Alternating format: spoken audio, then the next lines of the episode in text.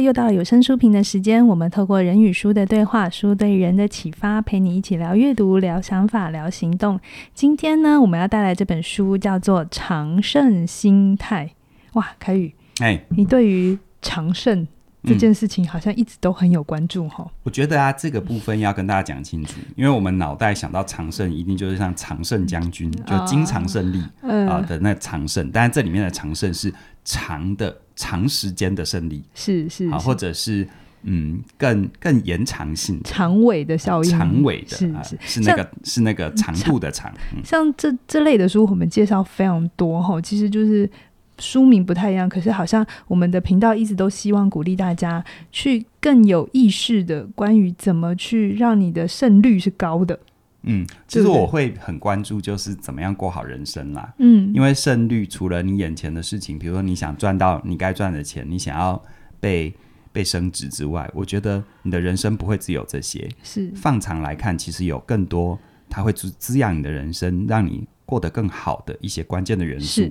千万不要因为得了 A 而失去了。更重要的 B C D E F 对，像这本书上面的一个文案，我就觉得很呼应刚才凯宇讲的，赢、嗯、家不是一时得胜却输掉人生，对，好，成功可以慢慢存，对，可以持续终身的行动，哈、嗯。那我介绍一下这一本书的作者，这本书的作者叫凯斯毕小尔毕小普。你为什么要一个卷舌小儿？因为他用 B 的时候，我突然觉得好像中文。对，你突然怎么了？为什么讲话要这样子呢？我介绍一下他的背景，他很特别哦，他是呃。奥运选手划船竞赛的这个选手，而且是去比赛过奥运的，所以他前半生是运动员，对，是英国代表队。嗯、英啊，讲、呃、到运动员，真的是他们一生就是为了赢嘛，对不对？对啊，对啊，在运动场上，尤其在职业运动场上，第二名就等于什么都不是。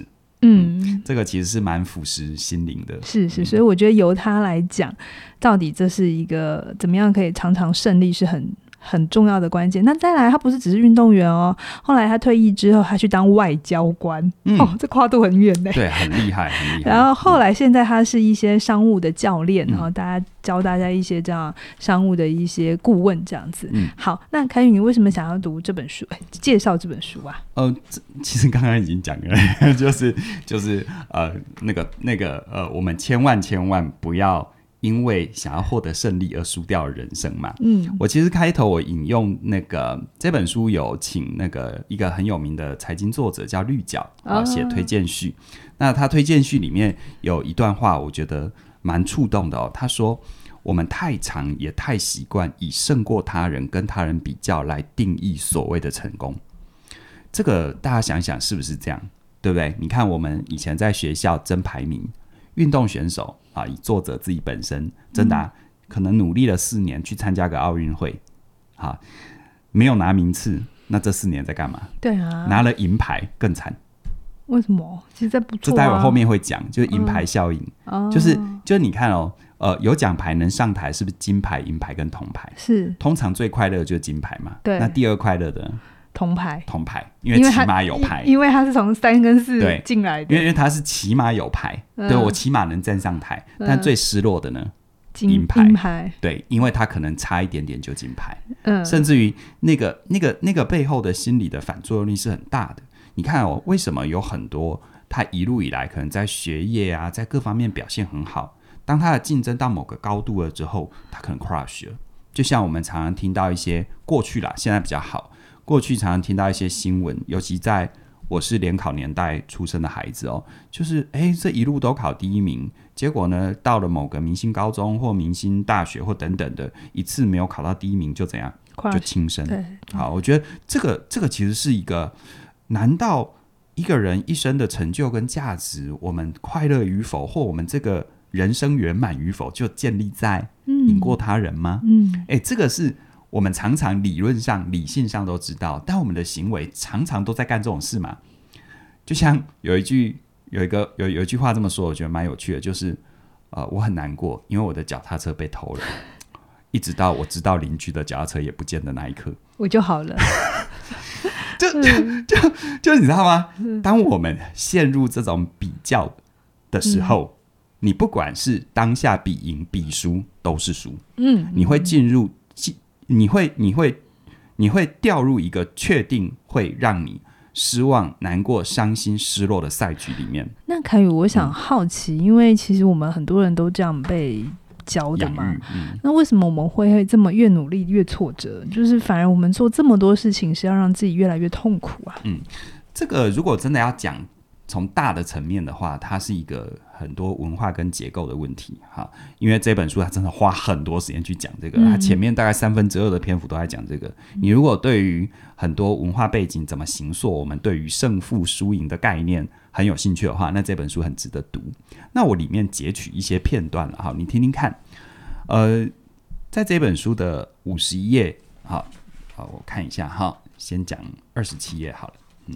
刚刚翻错页了，在二十七页的时候，他就讲到为什么我们会越努力越挫折呢？他引用美国一个传奇的体操教练，叫做瓦格里康多斯菲尔德。好，他在 TED 里面有一个演讲，演讲的主题呢，就是就是在谈我们企业现代的企业竞争怎么样去制造一群破碎的人类。哇，这个是听起来很重哦。里面一段话他这么说的，他说。我们创造了不惜一切代价获胜的文化，这让我们陷入危机。整个社会推崇在金字塔顶端的人，我们都为那些夺冠、打赢选战、获胜获胜者热烈掌声。但不幸的是，顶着全 A 的顶尖成绩光环的学生，毕业在那一刻，他们已经是伤兵了，心理上的伤兵。嗯、运动员呢，带着奖章跟奖牌离开队伍的时候，往往。毁往往是毁的毁，伤的伤，不止身体受伤，情感的、精神的层面也都受了伤。很多员工离开顶尖的公司的时候，尽管带着巨额的获利，也是个受伤的人。嗯。这个其实是蛮蛮真实的，我觉得，尤其当我人过了中年，嗯、看到很多呃楼起楼塌的个人，或者是楼起楼塌的公司，嗯、真的是这样。有时候，当你在努力的过程当中，就有一句话不是这么说的吗？呃，你已经出发走了太远，以至于你当初为什么要上路？嗯、就是已经走了太远，而忘了为什么要出发。对，那凯宇，我会很好奇啊。但就像你讲的，整个社会都是这样，难道我不玩会比较好吗？对啊，所以这本书它里面强调，就是说，他作者倒不是想要企图用这一本书告诉你不去竞争，然后去否定这个获胜啊、嗯、或竞争的意义，嗯、而是说。凡事哦，我们都要去思考跟反思。嗯、我们并不是要去降低标准，而是我们要回头问自己：我到底在忙什么？好，我到底是不假思索的去追求名次、追求获利，还是追求一些我内在更深的、更能够陪伴我长期发展的一些重要的价值？好，嗯、所以呢，像这个书里面呢，它里面有提到一个哈，当我们一直专注在必须得赢，这个在科学实验里面有一些。例证，好，就是有一个那个科学在动物上面的实验是这样，他把哈两只公的老鼠放到同一个笼子里，然后看看哪一个老鼠会在那个竞争的过程脱颖而出，然后他们作弊，你知道吗？他们喂其中一只老鼠吃一点镇静剂，镇定剂，镇定剂，让它比较平平静。对啊，所以两只你说谁会赢？当然是没有吃镇定剂的会赢嘛，就是比较老手的那一个。对对对，而且呢，它不断的重复这个。就等于让那一只没有吃镇定剂的老鼠，一直都是对垒到吃了镇定剂的老鼠。那几次下来之后，这只老鼠会不会非常自我膨胀？你是说一直赢的那一只？对啊，对对啊，他非常自我膨胀啊，他觉得哇，这一切他就是世界的王，对对对，老鼠王，对老鼠王哈。所以这个实验呢，他就在说一个东西叫赢家效应。而这个赢家效应，当这只老鼠一直获胜的时候，它是不是？他的体内的荷尔蒙、自信心各方面是不是都爆棚了？是。是。于是，当他爆棚的时候呢，他的很多行为会更冒险，哦、会更目中无鼠啊！无鼠。然后他会甚至于，你看他又开始听不下去。对，甚至于当他真的在他笼子里真的丢另外一只显然体型各方面都比他大很多的老鼠，他会没看到风险跟危险，他一样跳上去干。这个其实，在人类哦，这种赢家效应不就是胜利带来的疯狂吗？哎，好像我想到一些历史上有名的人都干过这种事情。对啊，是最后疯狂解决了疯狂。啊、所以，的确，文明的进步，很多事情之所以能够去推展，呃、的确是我们不断的更上一层楼，不断的精益求精，而带来的结果。嗯、但是如果我们对这件事，当你只是为了赢而赢，而不去思考你到底想赢的是什么，或你到底在努力的是什么的时候，那么你可能在不断赢的过程，你就是常胜将军，嗯，经常胜利的将军，嗯、但是你不会成为一个常胜的人，嗯，能够长长久久胜利的人，很像陶朱公这样子。对啊，范蠡其实是很厉害的啊、哦嗯，他在他是常胜，他是常，就是好，这好难哦。中文 对对对，中文真的是太，他是笑到最后的人。对啊，而且像有一些我们的朋友都知道，嗯、呃，我大学念体育系，所以这个作者谈到一些运动员的例子，我真的非常有感觉。嗯，我们直觉会觉得，你努力在你的运动生涯里，你终于拿到冠军，你终于拿到金牌，应该这一切就圆满了。其实不是哦，嗯、跟他们讲几个人哦。泰森知道吧？嗯，拳王，拳王。对，泰森呢，他打败了这个长期霸占呃重量级拳坛的这个这个拳王，叫做呃弗拉迪迪米尔克里奇科，好难念。总而言之，他总而言之，他打败他之后，成为新科的重量级拳王。我们理论上来说，觉得哇，这是他人生高峰经验。的确，那一刻是。但是呢，泰森自己说，他隔天早上醒来。他自己说：“他说我只觉得空虚。你有没有过那种经验？一个你好渴望、好渴望的成就，终于达标了，隔天呢？嗯，我们通常看故事或看他人，包含看电影，嗯，是不是都只看到高峰的那一刻？是是是。好，王子跟公主从此以后过着幸福快乐的日子。嗯，我们不会知道他们隔天都有柴米油盐酱醋茶，对不对？我们会想象他们有仆人。对，然后再来。”呃，任何的英雄报了杀父之仇、杀母仇、杀母之仇，我常常就在想，他们的人生如果只是为了去杀掉一个杀掉他们亲人的人。当那一个人死掉的那一刻，他人生就没有目标了，很可怕。解释一下，哎，可以啊，可以吗？嗯，就可以。我用两个理论解释。可以。每次我在主讲的时候，你都会举手，好可爱，我都要点你一下。点名来，这位同学，为什么泰森会有空虚？嗯，我们可以用生理的角度讲，也可以用心理的角度讲。这这后面有讲，很担心你讲心理的角度啊，因为他本来是投射。对。呃，他有一个目标嘛，不管是就是旧的拳王，所以他他可以把他所有的追求目标放在那身上，没错。那等到他得到的时候，就没有一个投射的目的了嘛。杀父之仇也是嘛，嗯，就是那个是你的敌人，就是心理的动力。嗯。那如果回到生理上面的话，嗯，就是我们在追求一个目标的时候，我们大脑会一直分泌着多巴胺。嗯，好，当多巴胺很一直在涨的时候，你就会一直很有动力。可是，在你得到的那一刻的时候，它就会没了，对，它就会下降，所以你就会有一种空虚感。对，嗯，所以刚刚嘉玲说的哈，也是这本书告诉我们，就是说在，在在生理上面的现象，因为你还没有达到那个高峰，你会因为压力各种的生理机制，让你的情绪，让你的身体机能都会到一个高点。但是凡是物极必必反，它一定会有君子回归。嗯嗯嗯，你高峰。站得多高，你的回归就会多强烈。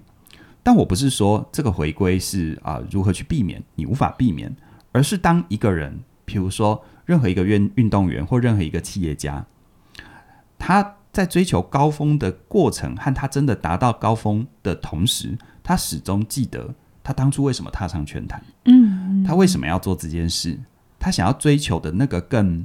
这本书是没写啦，但我一直觉得，一个要有长期思维跟长胜心态的人哦，要莫忘初衷。他要有有一点，除了去做到自我自我实现之外，他要自我超越。哦，他要把他的眼光去看到一个更大的环境、更大的地方。嗯，那这个常常在资优生或者是顶尖人才上，常常会有这种我们说副作用。嗯，叫做天才的副作用。是好，再讲一个人哈，阿格西都知道吧？嗯，好，阿格西他现在已经退役了。但是他是一个很当年史上留名、非常厉害的传奇的网球选手。嗯、他有一本书哈，是他的自传，叫做《公开》。哎、嗯，《公开》其实我以前有我有跟导读过，我读了也很有感觉。他就说，他终于拿下期待已久的大满贯的冠军之后的心情。然后呢，他说，两年来大家都说我扮猪吃老虎，把我捧为名人，但我不觉得。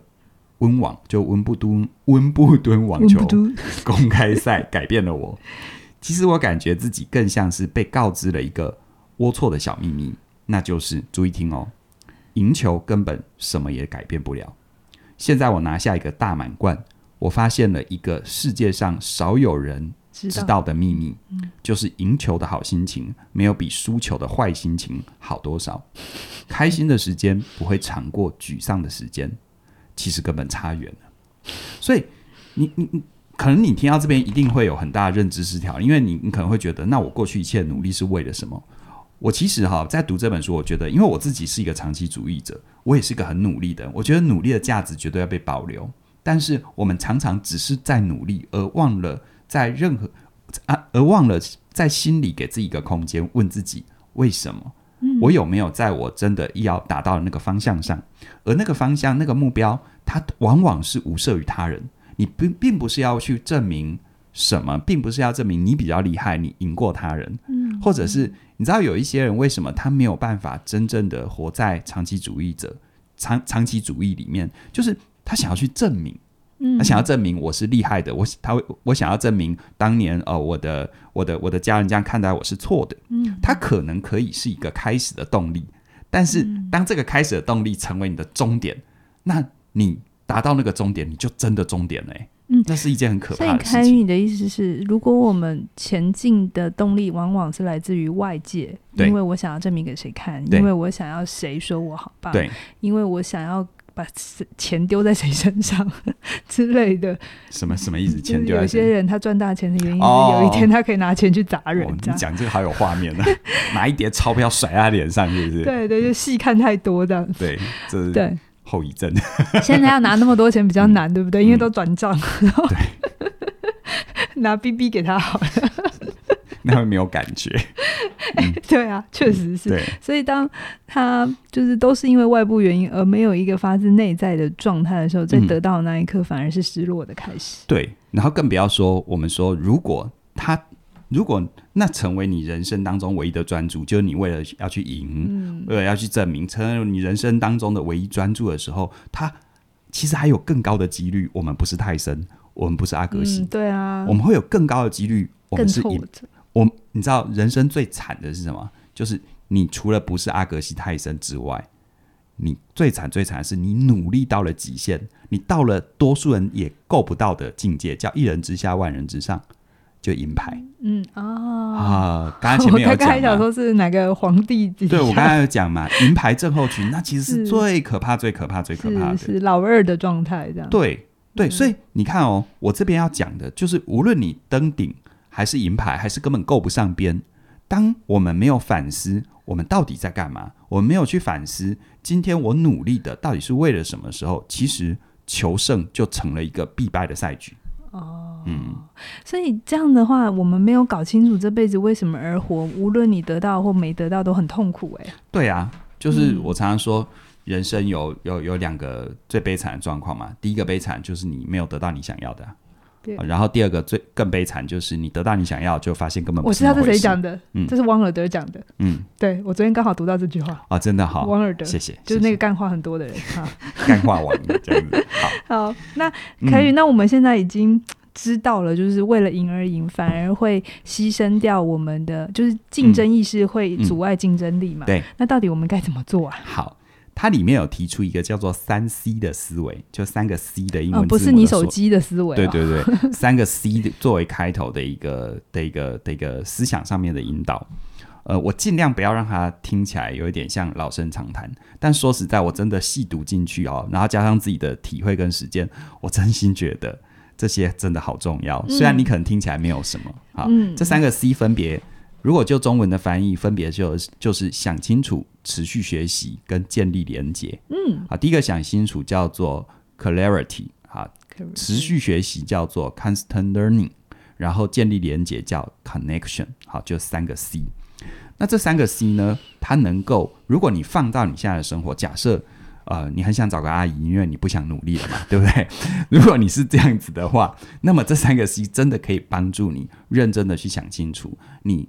为谁站？为何战？我还以为你是说想清楚找哪个阿姨耶？找这个阿姨啊，这个 Coco，Coco 这个阿姨。想清楚哪一个阿姨？持续学习怎么靠近阿姨，最后建立连接。欸、其实也蛮有道理的哈。还要跟上一集一起听。好好，那那我们今天的有声书品就到这边了，谢谢各位的。你确定要结在这里吗？没有，我想说，嗯，就让大家缓和一下气氛，这样不一样一下。好，好了，那到底要怎么想清楚？什么叫想清楚？好，好，其实想清楚哦，就是你知道为何才能够承受任何嘛。嗯。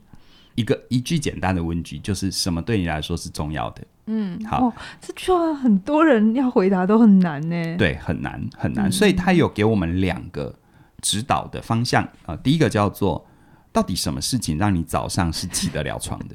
妈妈跟闹钟，就人家说早上叫醒我的不是闹钟，是我的梦想。好，呃、那这不是要给你灌鸡汤，而是我们不妨想想看一件事情，当初。你选择做一件事，或不做任何一，或者你选择做一件事或不做一件事，你有没有真的深刻去思考那背后的原因？嗯，如果你在起始点就没有思考，那其实中间的任何一个节点，你都可以停下脚步，好好的思考。是是，是好，只是当我们没有意识到这些是怎么扭曲我们，或者我们没有看见，嗯、就算赢了，你也不会快乐。嗯，你没有意识到这一点的时候，你就很难真的停下脚步，甚至于你会有一种自我催眠，叫做。只要我有钱，只要我赚到钱，只要我成为主管，只要我怎样就可以怎样。嗯，欸、我有点你没关系。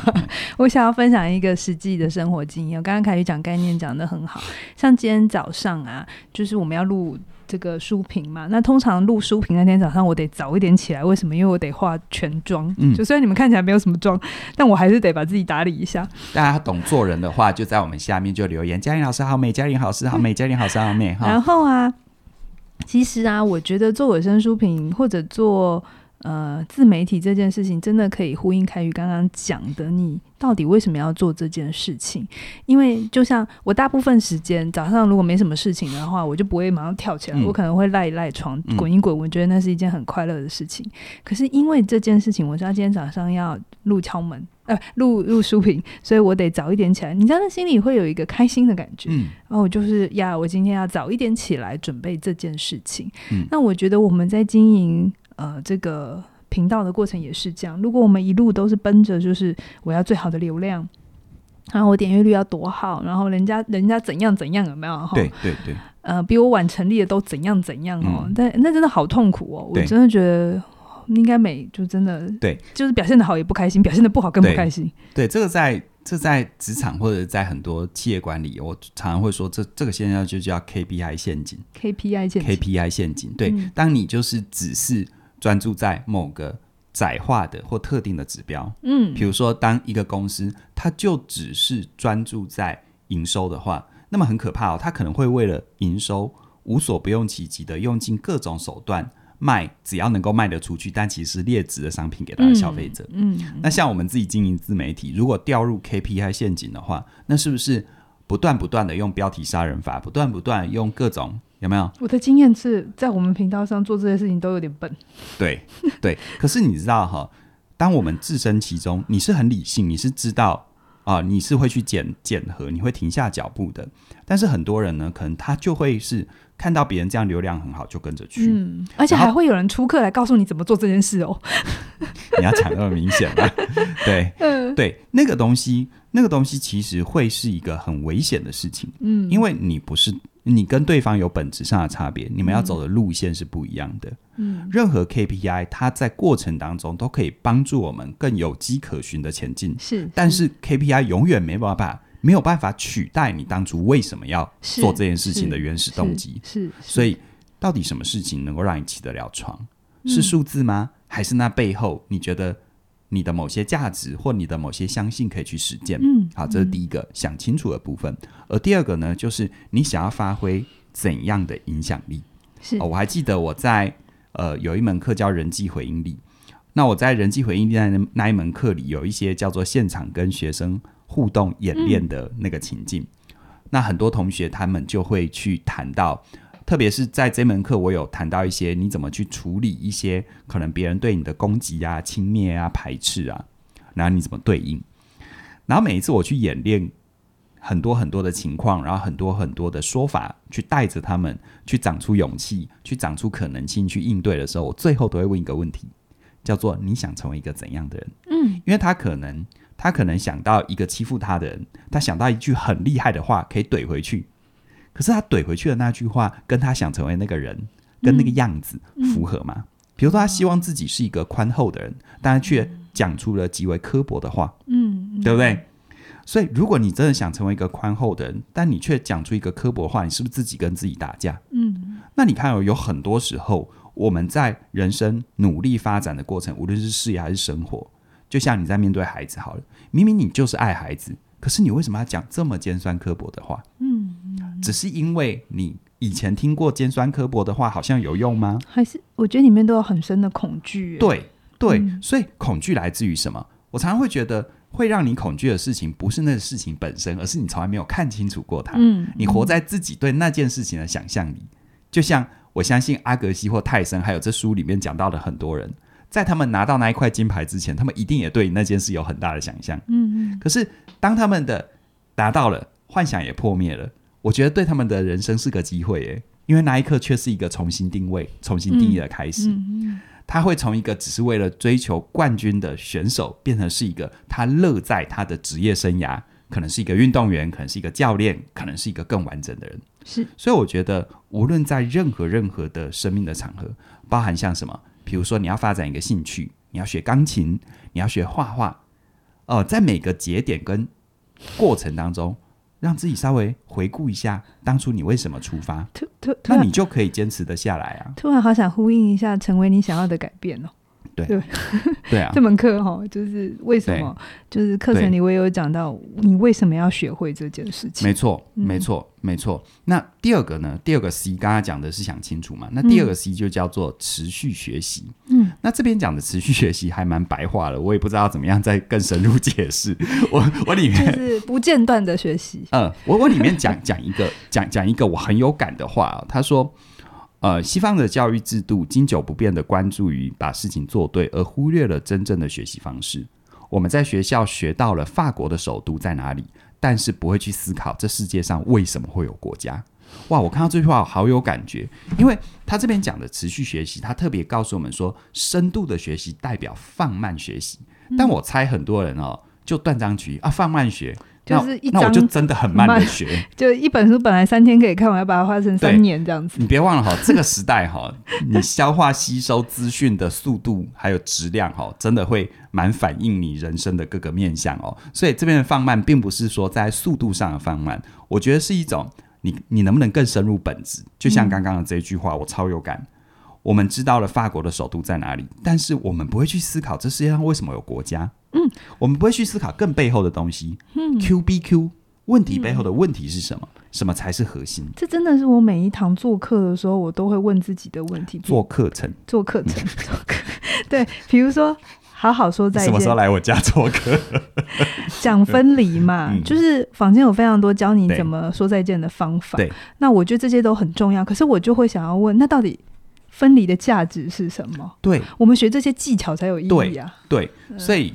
比如说，像我另外一门课，像那个自信表达力，嗯、我里面就就讲说，哎，其实表达的关键，有好的表达关键不是说话，哎，嗯，是思考，嗯嗯嗯。啊，我们常常会去追很多的话术、很多的套路、很多的逻辑、很多的结构，但是别忘了一件事，你才是这一切的关键。是是，你有没有真的？对于你想说的话，你所坚持的立场，或你想传递的讯息，你有没有想清楚？嗯，不要到最后你用极为精巧的说话结构，但是说出了一堆自己都不信的垃圾，那又干嘛呢？